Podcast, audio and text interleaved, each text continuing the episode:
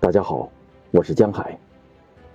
今天为大家带来《噩梦》北岛。在方向不定的风上，我画了一只眼睛。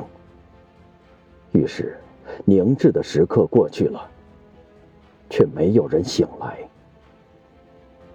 噩梦依旧在阳光下泛滥，漫过河床，在鹅卵石上爬行。催动着新的摩擦和角逐，在枝头，在房檐上，鸟儿惊恐的目光凝成了冰，垂向大地。道路上的车辙又结起一层薄霜，